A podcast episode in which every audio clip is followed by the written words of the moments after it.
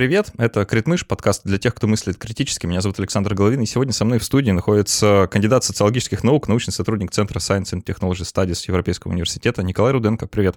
Привет! Мы с Николаем сегодня поговорим про беспилотные автомобили. Обсудим, так ли все э, радужно, хорошо и прекрасно это будущее беспилотное, которое нам описывают, или есть какие-то интересности, которые нам с социологической точки зрения стоит обсудить. Но прежде чем мы это сделаем, вместо джингла прозвучит несколько мгновений тишины. Не знаю, когда вернется джингл, честно, сам по нему очень скучаю. Надеюсь, что вы тоже. Может, он вернется в некотором э, переродившемся виде, как Феникс возродится из... Хочется думать, что не очень ядерного пепла. А, но, да, извините за такие шутки с самого начала, Николай, прям вижу потом выражение лица. Ну, тем не менее, хочется просто э, обозначить, как бы на каком фоне происходит наша беседа, чтобы потом, э, в случае, если я буду сам это переслушивать, как бы вспомнить.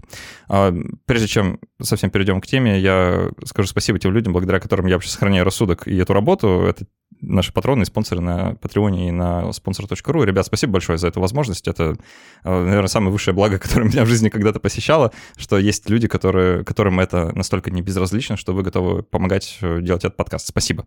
Если вы хотите э, вступить в дискуссионный клуб наш, который мы каждый месяц проводим, или вступить в чат и там общаться с нами и другими ребятами из сообщества, то, пожалуйста, проходите по ссылкам внизу, становитесь спонсорами, это очень приятно и, кажется, даже приносит какое-то облегчение.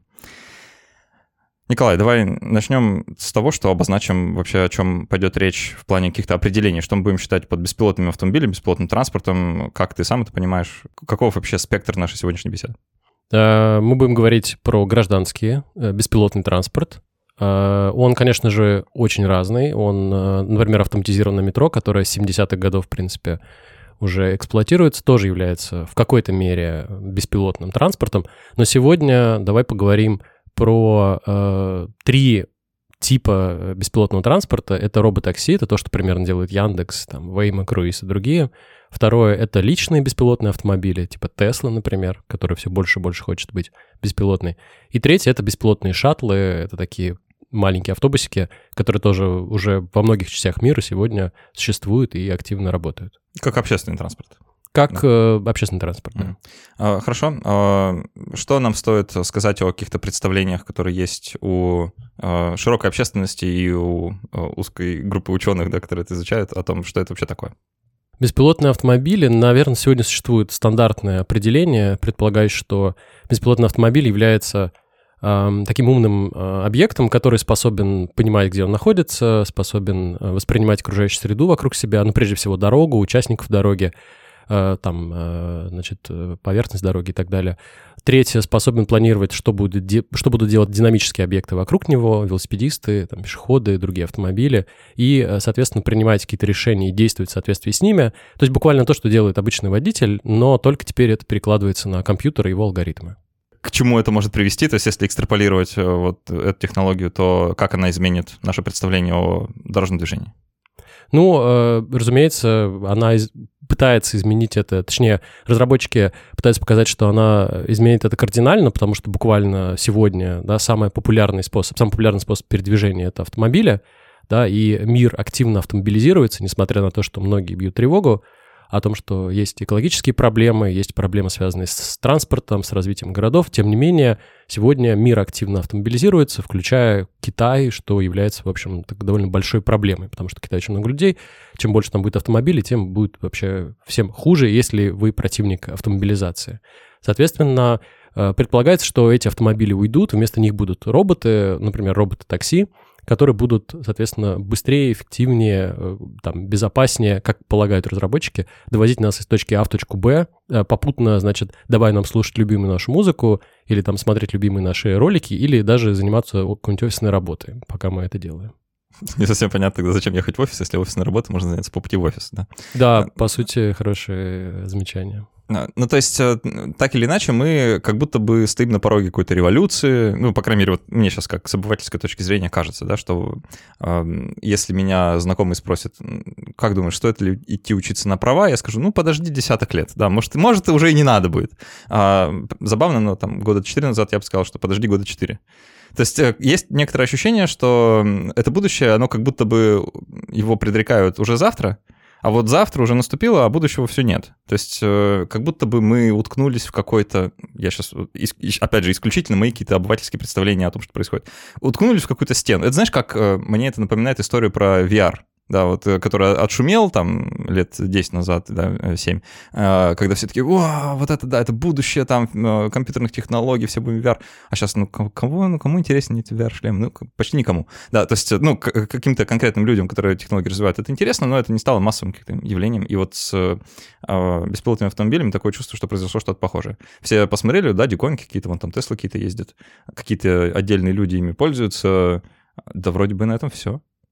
Да, это очень хороший поинт. На самом деле он отражает, э, значит, существо дела, и некоторые разработчики, даже сами разработчики, говорят о э, так называемой зиме э, значит, беспилотных автомобилей по аналогии с зимой с искусственного интеллекта, вот потому что действительно где-то году в 13-14 начался хайп, потому что Google начал разрабатывать беспилотные автомобили, вслед за ним многие ринулись это делать, включая куча инженеров Гугла, которые оттуда ушли и организовали свои собственные компании. Чуть позже в России э, там выстрелил Яндекс, в 2017 году тоже начал делать, чуть позже там Сберавтотех начал делать и продолжает это делать. Соответственно, действительно был момент, когда всем казалось, что вот-вот, где-то году в 16 уже все, автомобили будут тестироваться в разных городах, все будет работать, все будет замечательно. А потом оказалось, что нужно их очень-очень-очень долго э, тренировать, на то, чтобы они понимали очень разные сценарии взаимодействия с городом. Нужно в это вкладывать огромные деньги, которые не факт, что отобьются, потому что будущее в перспективе непонятно. Есть э, большие вопросы с точки зрения полисимейкеров, ну, то есть людей, там, типа чиновников там каких-нибудь, да, которые принимают решения и которые спрашивают, а насколько это безопасно? А, разработчики говорят, ну, мы до конца не можем вам показать, почему это безопасно. Насколько это эффективно? Ну, мы до конца не, не можем сказать, насколько это эффективно. И так далее. То есть, ну, по сути, это то, с чем сталкивается такая любая радикальная инновация, которая, у которой нет четких метрик ее эффективности, вот, и поэтому сложно ее оценивать.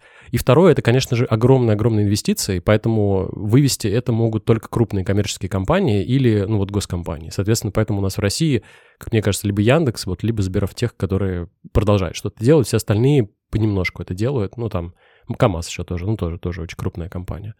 Вот, поэтому ты абсолютно прав. Э, сегодня мы переживаем ситуацию, в которой в хайп уже никто не верит, вот в эти все большие обещания, и даже, наверное, что-то уже и не ждут э, более-менее. Хотя нужно отметить, что уже сегодня э, беспилотные автомобили есть. Они есть в Пекине, есть пару компаний, которые уже тестируют, причем коммерчески тестируют. Есть в Сан-Франциско, типа компания Круиз вот недавно, где примерно долларов за 10 можно доехать, там пару километров по Сан-Франциско можно проехать. То есть уже есть э, коммерческие бизнес-модели, которые, конечно же, не окупают ничего и долго еще, мне кажется, десятилетия не будут это делать, но при этом которые уже работают. Поэтому это мы вышли уже на такое вот плато продуктивности, как это в цикле Гартнера есть. В общем, такое э, в, э, вступили в такую реалистический, реалистскую фазу внедрения технологий если а, вернуться, да, вот к этому моему тезису, что есть какая к этому тезису, что есть какая-то стена, в которую мы как будто немножко уперлись, в этой стене несколько вот таких вот кирпичей, если хочешь. Да, давай вот по ним пройдемся, потому что их перечислил кратко, хочется остановиться поподробнее.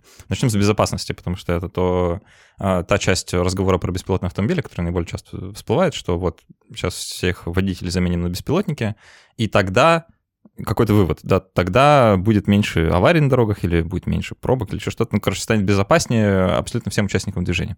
Давай попробуем с этим тезисом как-то поработать, что ты про него думаешь, насколько он выдерживает критику или не выдерживает.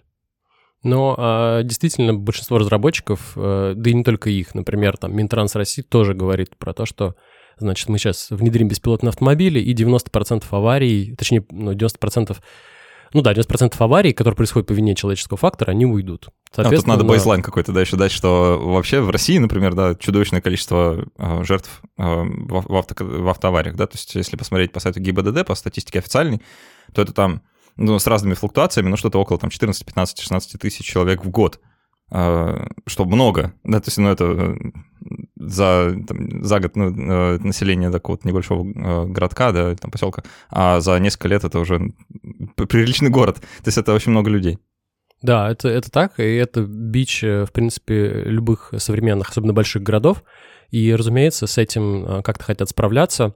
И вот один из способов, это, конечно, решить это технологически. То есть не инфраструктурно построить дороги, не с помощью там ужесточения правил дорожного движения или там слежки за водителями, а конкретно давайте заменим водителя на робота, и у нас проблема решится.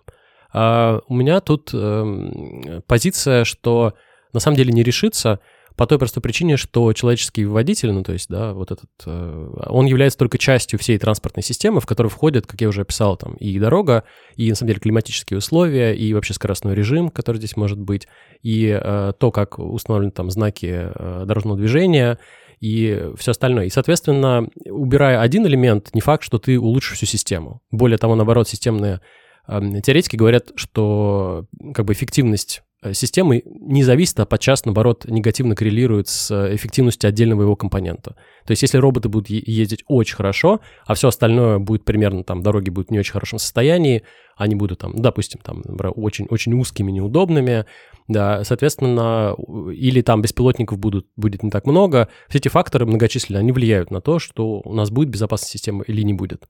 Мне вот. сейчас почему-то вспомнилось эти э, потрясающе уморительные видео про Яндекс доставщиков роботов, которые, значит, которых бабушки переводят через пешеходный переход, потому что не боятся перейти, или там вылавливают из каких-то луж в ямах э, в асфальте, да, и как-то помогают им продвинуться на их пути, а, как, как будто что-то схожее есть. То есть э, Получается, что человеческий фактор, который мы пытаемся убрать, он же не только в водителе, который вовремя не затормозил или не перестроился, или еще что-то, да не учел какой-то в силу ограниченности человеческого восприятия, а какой-то фактор на дороге. Но это еще и человеческий фактор при планировании дорог, при планировании дорожно-транспортной сети, там, при установке знаков, при да, чего угодно. Да, пешеходы, да, про них можно еще вспомнить, что вообще-то они тоже есть, и они тоже могут вести себя разным образом, и человеческий фактор здесь тоже влияет. То есть а, не то, что мы внедрим беспилотники, человеческий фактор из автомобильной сети пропадет просто.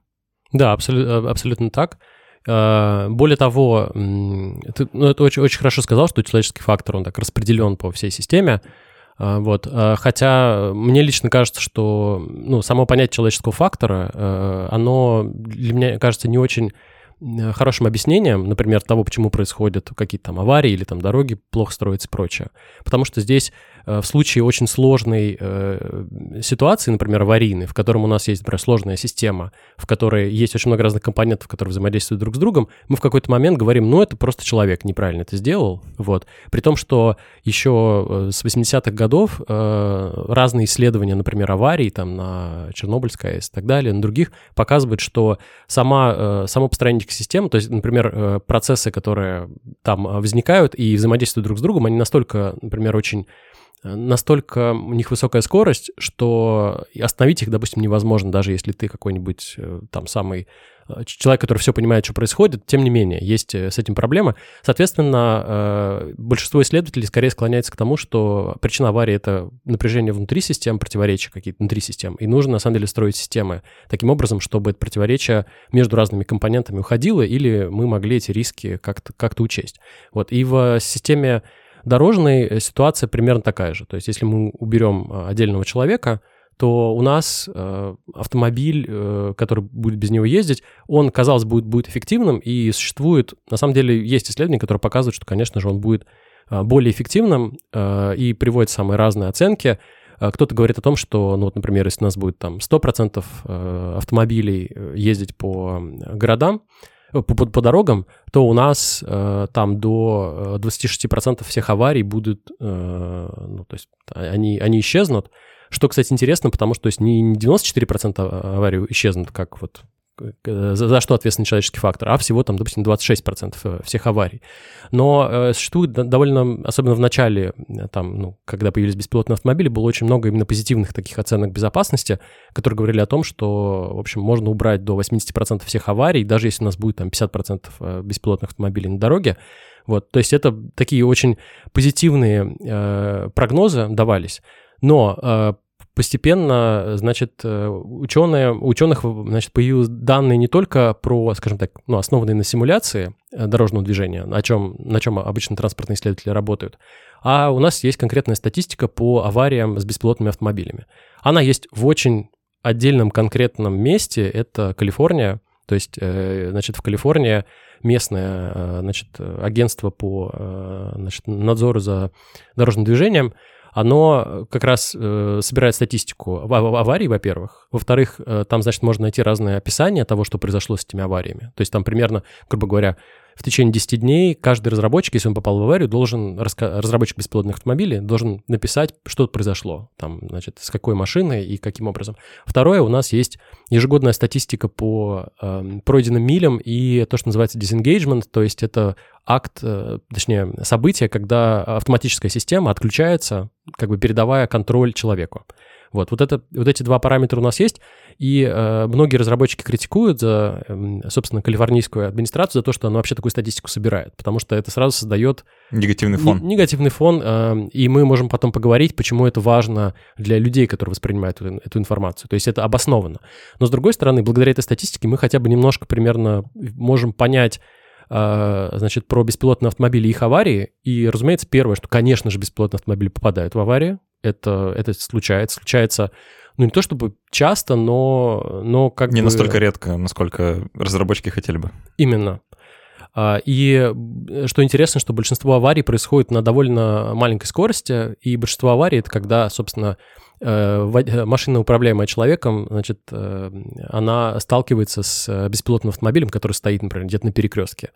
И объяснение здесь в том, что беспилотные автомобили чаще всего делают довольно аккуратными и, и они ведут себя неагрессивно в окружающей среде, соответственно, ну, на дороге. Соответственно, люди предполагая, что, э, значит, особенно в Калифорнии, где езда довольно агрессивная, предполагая, что беспилотник будет сейчас вести себя более агрессивно как человек, они, в общем, э, неправильно вычисляют маневры и, соответственно, сталкиваются с э, автомобилями. Как, вот. как выясняется довольно быстро, да, что помимо того, что есть правила вождения, есть еще и культура вождения, да, и какие-то такие социальные незримые правила, которые зашиты как бы в, внутри взаимодействия разных участников дорожного движения, когда тут внезапно появляется субъект, который действует исключительно по правилам, как такой итальянский забастовщик, да, то он вызывает очень много а, возмущения в среде вокруг. А, хочется на секунду вернуться к человеческому фактору и про него сказать, потому что, мне кажется, это очень важный такой а, разворот в этой теме когда ты говоришь, э, ну, когда люди говорят, что вот человеческий фактор мы уберем, и таким образом часть аварий э, исчезнет, э, и, или когда мы объясняем э, случившуюся аварию человеческим фактором, это очень удобно. То есть это, это вот такая штука, которая вот мне сейчас, пока ты рассказывал, показалась очень удобной в плане объяснения того, что происходит. Потому что если мы говорим, смотрите, вот на этом участке дороги произошло ДТП с участием там нескольких водителей. А, почему? И есть очень классный такой соблазнительный вариант ничего с этим не делать, сказав, что, ну, блин, человеческий фактор.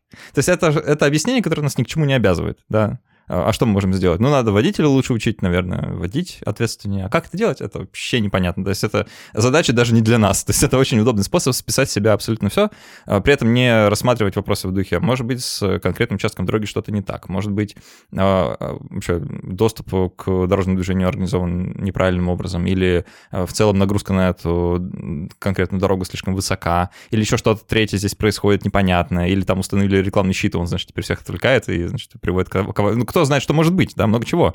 А мы такие, человеческий фактор. И представление о том, что если вот мы сейчас его уберем, то все станет хорошо, оно какое-то исключительно утопическое. Абсолютно.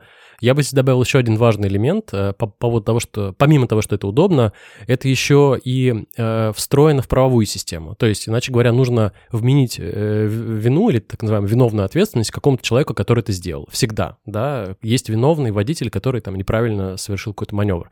Вот. И, соответственно, с самого начала э, разработок э, вокруг статистики по авариям изначально эта идея виновности, она была встроена. Иначе говоря, право повлияло на то, как мы сегодня думаем про безопасность. Нам всегда нужно найти человека. А получается же, да, если ты попал в аварию по, по причине того, что, ну, идиоты-градостроители так запланировали этот участок дороги, что там, ну, нельзя не попасть в аварию, там ежегодно кто-то попадает в аварии, да, ну вот.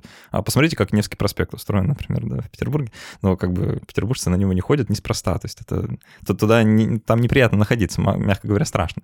А, а все потому, что это восьмиполосная, да, восьмиполосная, восьмиполосная взлетно-посадочная полоса в центре города.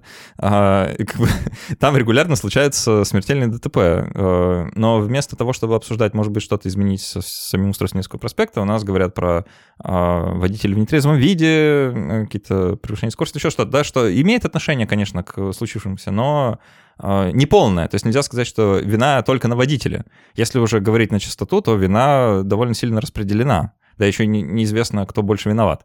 И когда мы внезапно убираем водителя из этой системы, да, и говорим, что вот теперь у нас есть беспилотный автомобиль, который не может быть субъектом э, судебного разбирательства, да, мы, ну, э, сложно представить себе, что мы назначим э, программу виновной в чем-то и будем ее судить, э, соответственно, должен быть виноватый в каком-то произошедшем ДТП, а кто это будет, вообще не ясно. Именно поэтому, как говорят сегодня, не принимается закон про... Готовится закон про беспилотные автомобили. Вот он, ну там, он называется высокоавтоматизированные транспортные средства.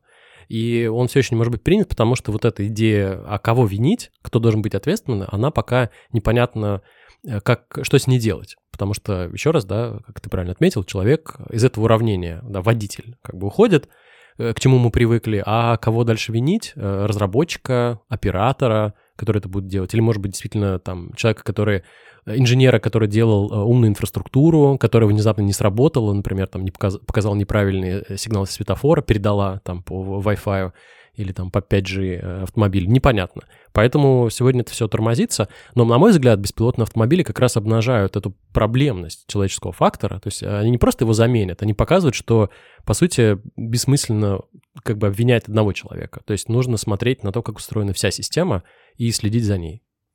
Тут еще много любопытных моментов в плане безопасности возникает, если опуститься на уровень конкретного человека, который покупает беспилотный автомобиль, и что там с его личной безопасностью на тему того, что будет делать беспилотный автомобиль в случае какой-то ава- ну, возможной аварии, и кого он будет в первую очередь защищать своим поведением, как бы владельца автомобиля, который находится внутри, или других участников дорожного движения. Это любопытная часть. Мы про нее, наверное, сегодня не будем или поговорим в дополнительном кусочке, просто потому что иначе мы очень долго проведем времени на этом блоке. Мне хочется переключиться на второй кирпичик этой стены, воображаемый, про деньги поговорить, ну или про стоимость этого всего, потому что ты, упоминая, почему мы столкнулись как бы вот с этим вот препятствием, э, несколько раз сказал про то, что разработка какая-то дорогая, то есть что этим могут, этим могут позволить себе заниматься только либо очень крупные компании, либо государственные структуры.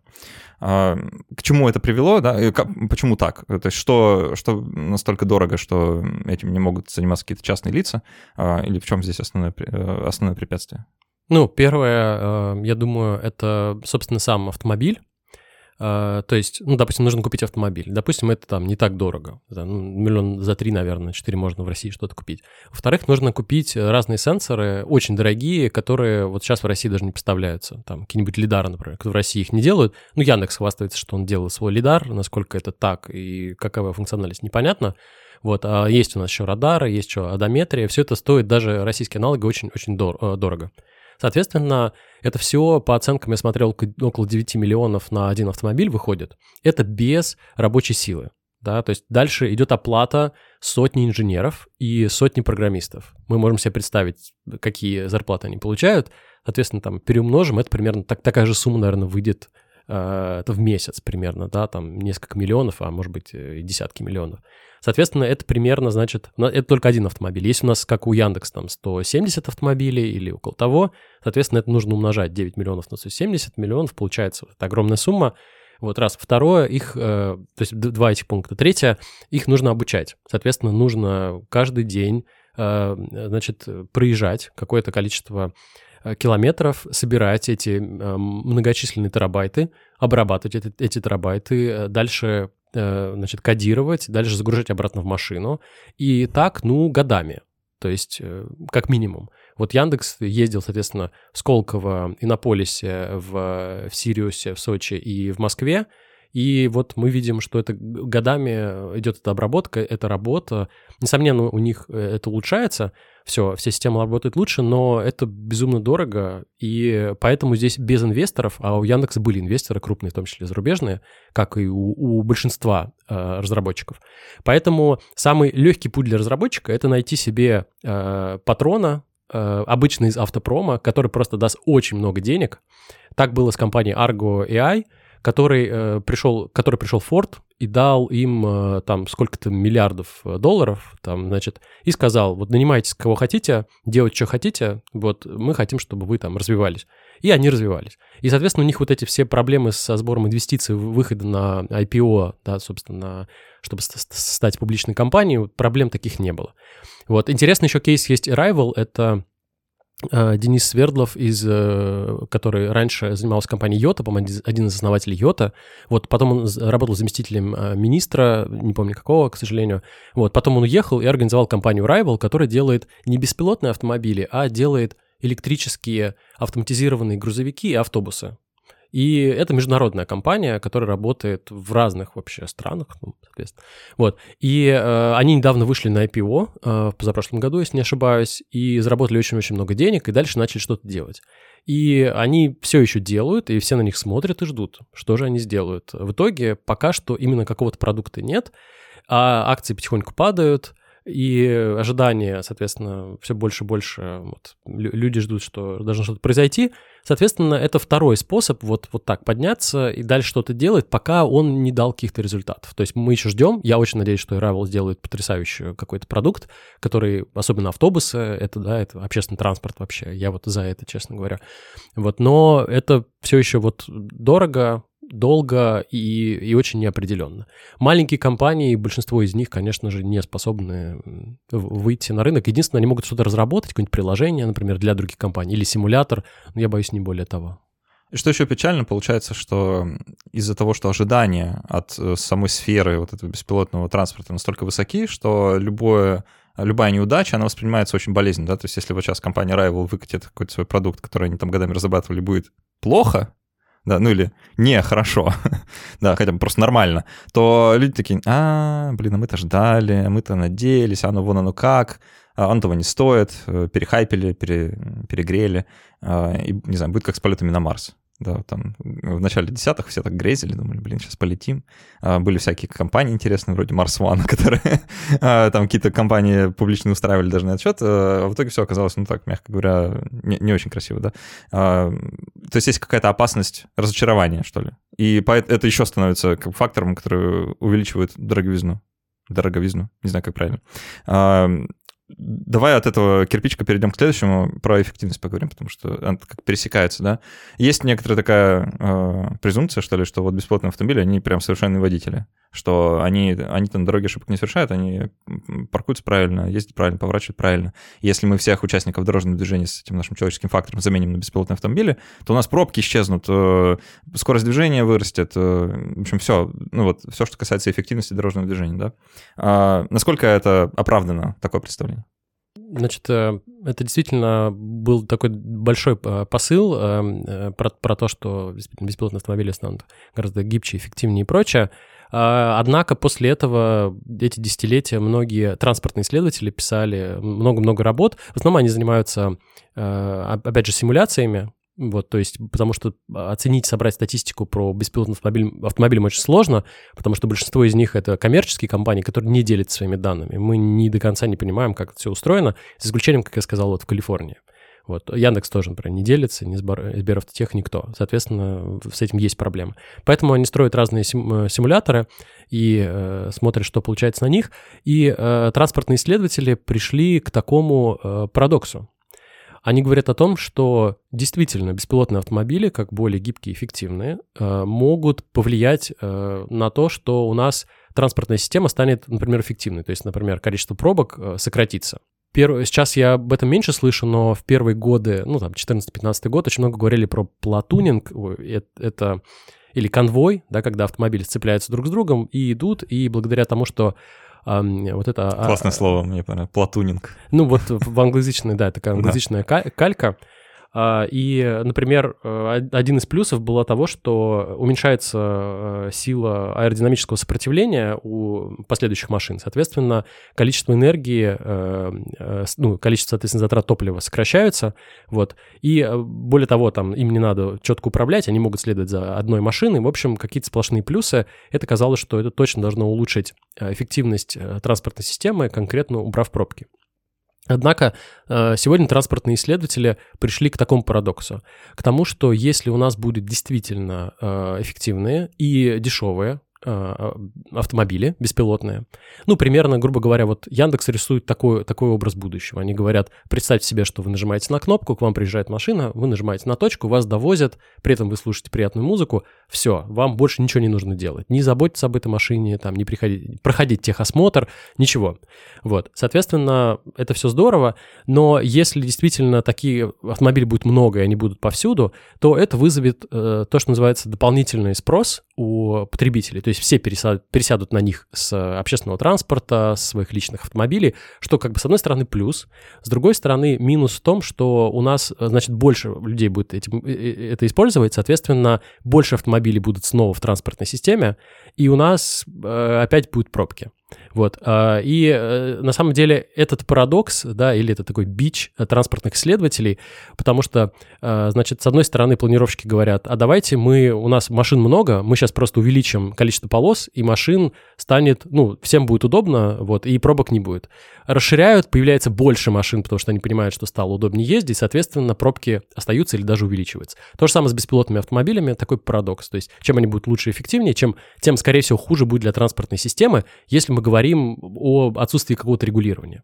Вот, соответственно, поэтому сегодня в ответ на это существует несколько разных э, способов, как с этим справиться. Ну, допустим, запретить беспилотным автомобилям передвигаться по, например, основной черте города, например, в центре городов, а оставить их только на какие-нибудь последние мили, да, например, где-нибудь возле метро, там... Спальных районов там что-нибудь Да, возле спальных районов, э, вот. Либо заставлять платить их за, э, ну, водителей, пассажиров платить за дорогу, вот, например, проехал по Невскому, заплати там 200 рублей. И дальше человек будет думать, стоит ли ехать или не стоит, Просто чтобы привести в какой-то баланс э, спрос-предложений, чтобы они остановились в точке, которой транспортная система может себе позволить по нагрузке. Как бы в этом смысл, да? Абсолютно. А, мне, знаешь, сейчас как-то так замечталось, пока ты рассказывал про... Я почему-то представил себе пробку, которая состоит из беспилотных автомобилей, и она мне показалась какой-то удивительно странной сейчас в моей голове, потому что, смотри, какой у нас есть... Вот когда говорят пробка, ты что себе представляешь, да? Ты сидишь в душном автомобиле, жарко, э, кругом... Ну, сейчас лето просто, я об этом думаю, да? Э, кругом все сигналят, матерятся, кто-то перестраивается из ряда в ряд, потом передумывает перестраиваться перестраивается обратно, а, никто никому не... Ну, в общем, какой-то хаос творится. Вокруг э, жутко, да, потому что, ну, люди ведут себя достаточно хаотично, кричат, эм, кто-то матерится в открытое окно, да, ну, в общем, так, такого рода вещи. Э, довольно шумное место, надо сказать, э, такое динамичное. А как выглядит пробка беспилотных автомобилей, мне, мне непонятно. То есть это, наверное, это очень тихо, я подозреваю, что это по-своему как-то нервозно, потому что ты не понимаешь, как она должна разрешиться, да, за счет чего. То есть, э, ну, как, как, как работают люди, мы примерно понимаем, да, что, ну, сейчас вот мы их пропустим, потом проедем, и как бы на этом для нас пробка закончена.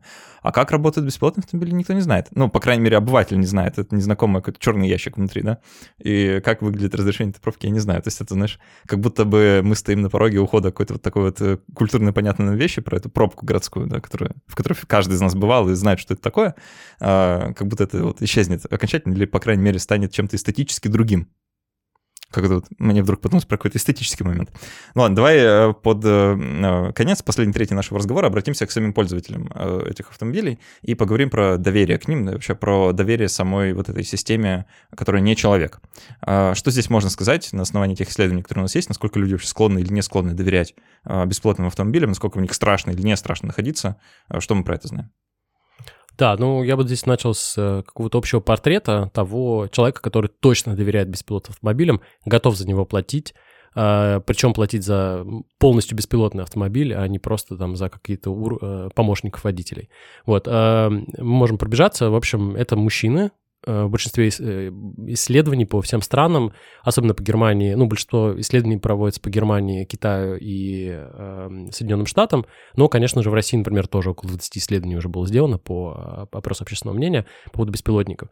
Вот, это мужчины э, молодые, э, образованные, имеющие работу чаще всего не связанную с ручным трудом, э, вот богатые с детьми и городские жители. Вот примерно такой вот портрет инноватора, который готов, э, значит, вкладываться в беспилотные автомобили. Ну, э, про, наверное, самое интересное, что можно здесь отметить, это то, что э, мужчины примерно, ну, за мужчинами закреплена такая мускулинность. То есть у нас беспилотные автомобили, если их вот так разделить на две части, это автомобили и это информационные технологии, грубо говоря, соединенные вместе. Соответственно, за автомобилями уже закреплена мускулинность, причем и в Советском Союзе она была закреплена, где, соответственно, мужики в гараже, значит, там разбирали... Целая культура, да. Огромная культура, находили какие-то запчасти, которые нигде не продавались на черных рынках и прочее. Вот. И то же самое, конечно же, было за, за рубежом. Вот. Э, та, та же самая история, связанная с тем, что, да, автомобили — это прежде всего что-то мужское, либо там спортивные, особенно автомобили, да, либо вот то, чем, в чем можно покопаться.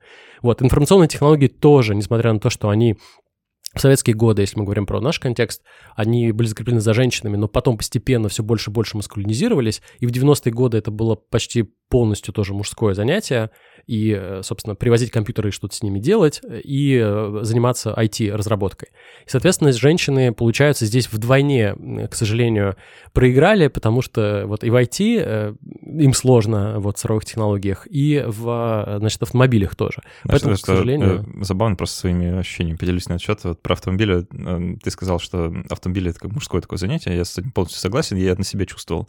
Мне в какой-то момент даже начало казаться, что все наоборот, что это не автомобиль мужское занятие, а мужское — это есть автомобильное. Понимаешь, да, что как бы происходит вот этот вот сплав, особенно когда ты в небольшом городе живешь, а, ты в какой-то момент ловишь себя на мысли, блин, а я вот не могу залезть под капот автомобиля и что-то понять. И это как бы э, понижает твой социальный статус да, таким образом. То есть э, это удивительным образом связанные вещи, получается, что даже в обратную сторону. А с компьютерами чуть меньше, но я тоже понимаю, да, что э, нельзя сказать, что мужское — это компьютерное, но что компьютерное — это мужское, похоже, что правда. Да, именно, э, именно так. И, соответственно, более богато образованные, потому что считается, что они, значит, ну, лучше понимают, как это устроено, да, больше доверяют науке и технологиям, соответственно, они больше доверяют беспилотным автомобилям. Но здесь я бы выдвинул гипотезу, что, может быть, дело и в другом, а, потому что если ты образованный человек, ты где-то слышишь так или иначе, что значит, кто-то говорит про беспилотные автомобили, и поскольку говорит об этом как о некотором технологическом будущем прогрессе, ты начинаешь этому доверять как бы не критически. Ну, как бы все говорят, что это будущее, я тоже буду за это будущее. И э, мне кажется, есть такой феномен. То есть э, чем более образованный человек, тем больше он может верить таким позитивным стереотипам к, к сожалению. Вот. И интересно, что рабочие, незанятые пенсионеры, фермеры, они, фермеры чувствуют меньше комфорта, связанного с беспилотным автомобилем, и это, мне кажется, связано с таким параметром, как э, социальное одобрение. Вот в психологических исследованиях принятия технологии говорится о том, что социальное одобрение твоего окружения является очень важным фактором, который предсказывает, ты будешь использовать этот автомобиль или не будешь. Особенно э, конкретно в опросе про беспилотники у людей спрашивали, вот если ваши родственники, друзья э, будут использовать беспилотник, вы будете? И, конечно же, там было статистически очень значимо, что люди тоже будут. Если все прыгнут, то ты тоже прыгнешь. Да, то, что ты тоже прыгнешь беспилотный автомобиль. И э, здесь гипотеза в том, что, ну, например, незанятые рабочие, пенсионеры, фермеры, у них меньше шансов столкнуться с теми людьми в своем окружении, которые уже попробовали, хотят, что-то знают, знают, соответственно, они тоже, скорее всего, будут настроены более, э, более негативно. Вот. А вот этот негативный настрой, э, давай попробуем его истоки проследить, потому что, мне кажется, вот этот Origins этого негатива очень интересный. Э, я слышал истории, э, не знаю, насколько они правдивые или массовые, про то, что люди чувствуя угрозу, исходящую от беспилотного транспорта, его разработки, чуть ли не физически нападают на беспилотные автомобили, там, скажем, в той же Калифорнии, э, с целью предотвратить, так сказать, их развитие, да, вот, ну, буквально физически остановить их приход. А, насколько, ну, как ты думаешь, откуда этот страх произрастает? Он какой-то экономический? Это страх того, что беспилотные роботы вытеснят, не знаю, дальнобойщиков с рынка труда? Или с чем-то другим он связан, с какой-то заменой человека на что-то другое в какой-то привычной системе?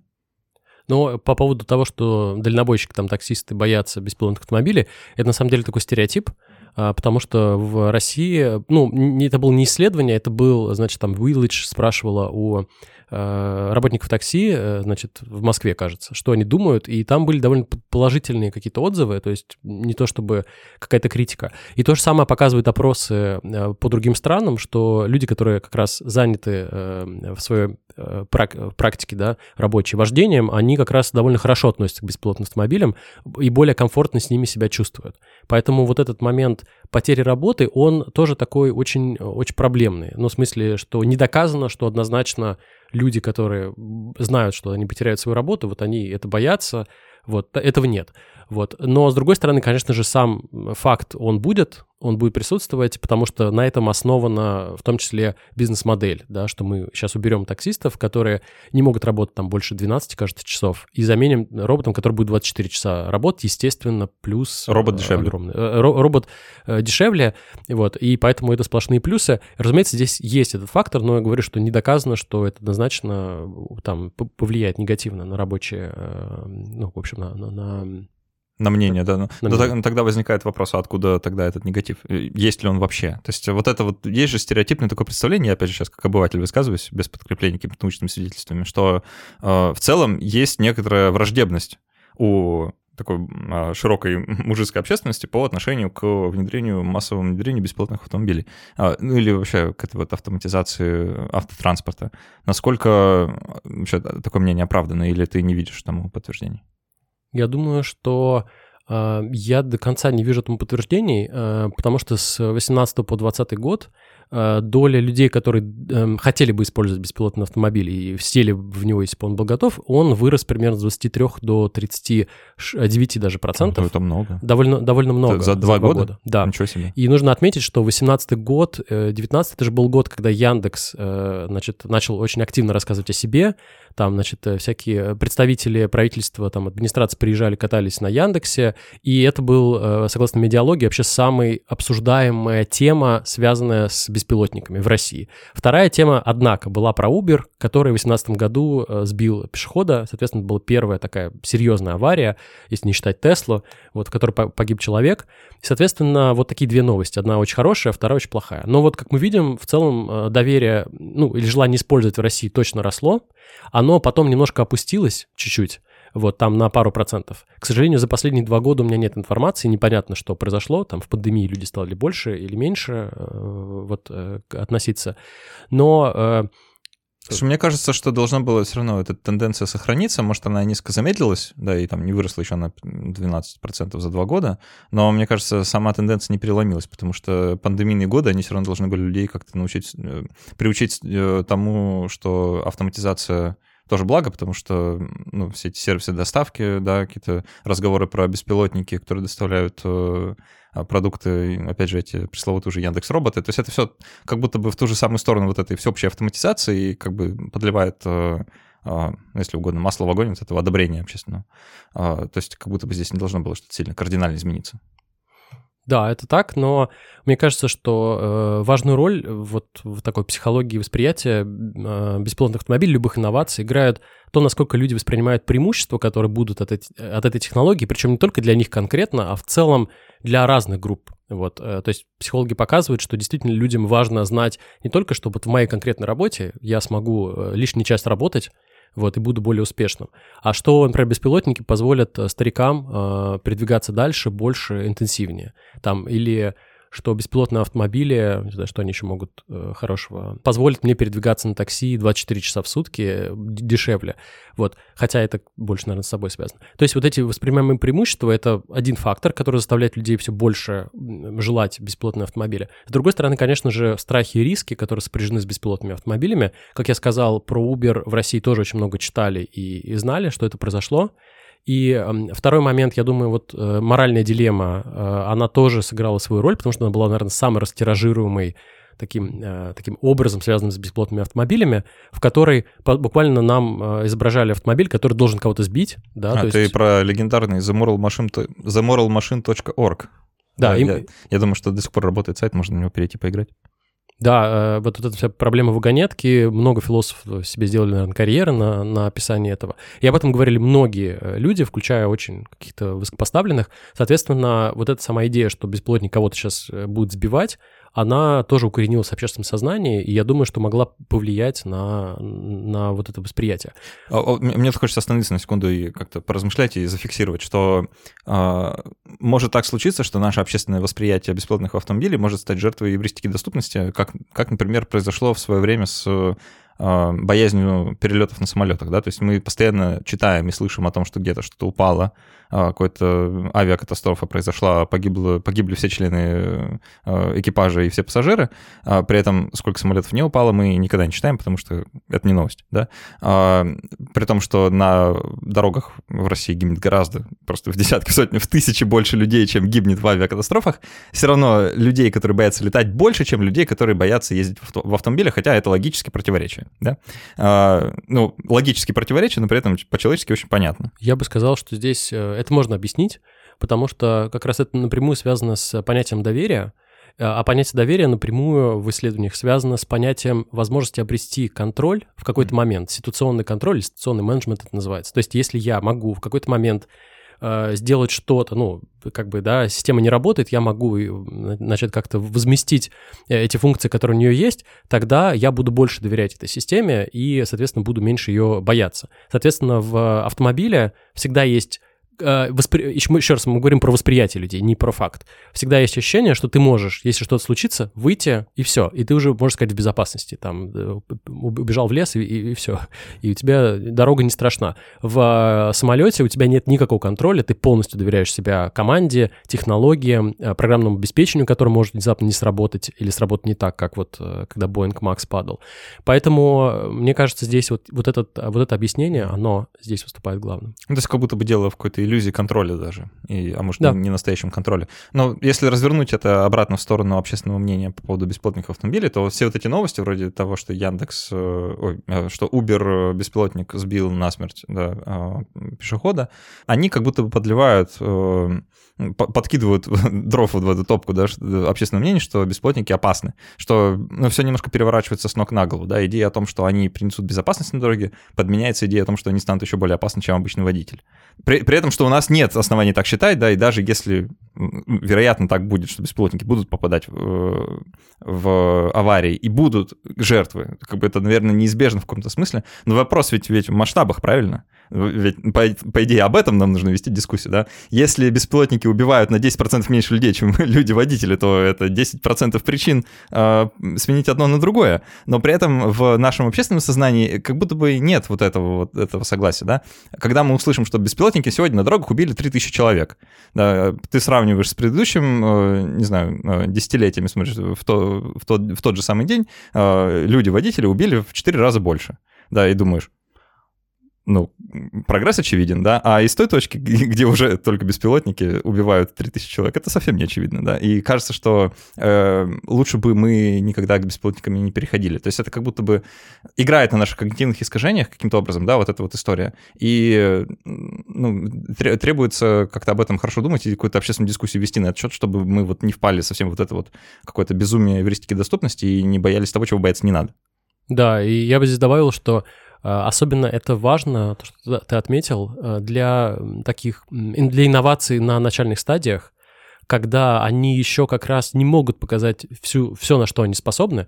Например, э, когда э, автомобиль компании Google вышел на улице, по-моему, это был Сан-Франциско или где-то в Калифорнии, он, жители начали писать, что, ой, смотрите, он там, значит, нарушает, проезжает на красный свет, он там не может просто там перестроиться. Было очень много таких фактов, которые люди собирали, высмеивали, при том, что, конечно, это был буквально начальный этап тестирования. Сейчас, я думаю, и Яндекс, и Google ездят гораздо лучше, потому что они со временем, э, собственно, обучаются это делать. Вот. Но вот этот момент ранний, когда ты еще как бы не защищен, это, это еще такая мягкая технология, вот здесь действительно очень важно работать с публичным мнением, чтобы, не дай бог, что не случилось. Но не нужно думать, что разработчики такие наивные, что они, значит, э, там, значит, зависят от э, публики и от нее страдают. На самом деле большинство разработчиков, они это знают, и они, когда тестируют, они на самом деле, во-первых, тестируют на своих страховочных водителях, потом на своих, э, про Tesla так делали, так все делают, потом на своих сотрудниках, которых возят там на работу, потому что сотрудники, если чего, ничего не скажут, да, если что-то плохое случилось. Потом на лояльных, э, значит, специальных э, людях, которые входят в программу лоя- лояльности, и у Яндекса, и вот он недавно осенью можно было подать заявку и тоже покататься в Ясенево, если что. Соответственно, они делают все, чтобы информация ни в коем случае не вышла каких-то неполадках, за, значит, в общественное мнение и не повлияла.